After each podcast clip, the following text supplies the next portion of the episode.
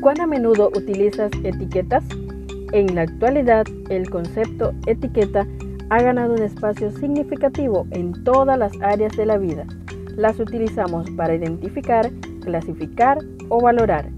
En este día compartimos Etiquetas para reflexionar de la autora Carolina Ramos. 365 reflexiones agrupadas bajo 7 etiquetas. Querido joven, descubramos la etiqueta para hoy. La etiqueta para este día es Dios pregunta. Pero Dios se les apareció a Balaam y le preguntó, ¿quiénes son esos hombres que están contigo? Números capítulo 22, verso 9. Compartimos contigo la meditación titulada ¿Quiénes son esos hombres que están contigo? Este capítulo de la Biblia es fascinante. Nos encontramos con un profeta de Dios que había apostatado, pero que aún creía en el poder divino.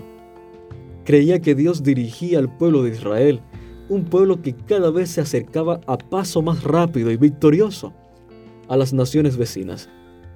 Como era de entender, estas naciones quisieron tomar cartas en el asunto y enviaron a Balaam, conocido por sus poderes sobrenaturales, a maldecir al pueblo de Israel. Balaam sabía que no debía hacer esto, pero se vio seducido por la promesa de regalos y renombre, e invitó a sus visitantes a hospedarse con él.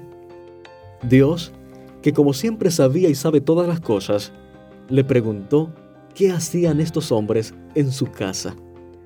Balaam pretendía consultarle a Dios cómo proceder, aunque ya sabía la respuesta y era consciente de que su actuación era desagradable ante sus ojos. Él sabía que no debía acompañarlos para maldecir a un pueblo que Dios ya había bendecido. Al día siguiente, les dijo lo que Dios le había comunicado y despidió a los hombres. Pero más mensajeros retornaron con promesas de más honras y Balán nuevamente los hospedó y se ofreció a consultar a Dios. Esta vez, Dios le dio permiso para acompañarlos, pero con la condición de que hiciese todo lo que él le dijera.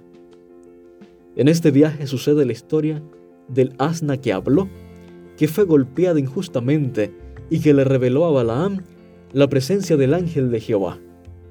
Balaam se puso a conversar con lo que a su entender era un animal. ¿A qué niveles de locura nos puede llevar la ira ciega y una vida apartada de Dios. Apreciado joven, quizás hemos escuchado tantas veces esta historia que ya hasta nos parece común, pero lo que sucedió fue realmente extraordinario y nos tiene que servir de lección para recordar que quien tiene que dirigir nuestra vida es Dios. A veces jugamos temerariamente con compañías que sabemos que no son de su agrado, por ansias de caer bien, de encajar, de obtener algún beneficio, de evitar la soledad.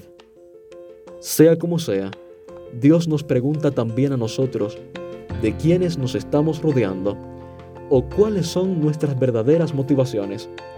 Ojalá podamos influir más que ser influenciados y que si eso nos está ocurriendo, tengamos la sabiduría y cautela suficientes para alejarnos de terrenos peligrosos.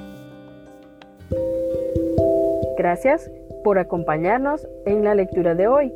Esperamos que esta etiqueta te motive a caminar cada día con Dios. Te esperamos en nuestro próximo programa.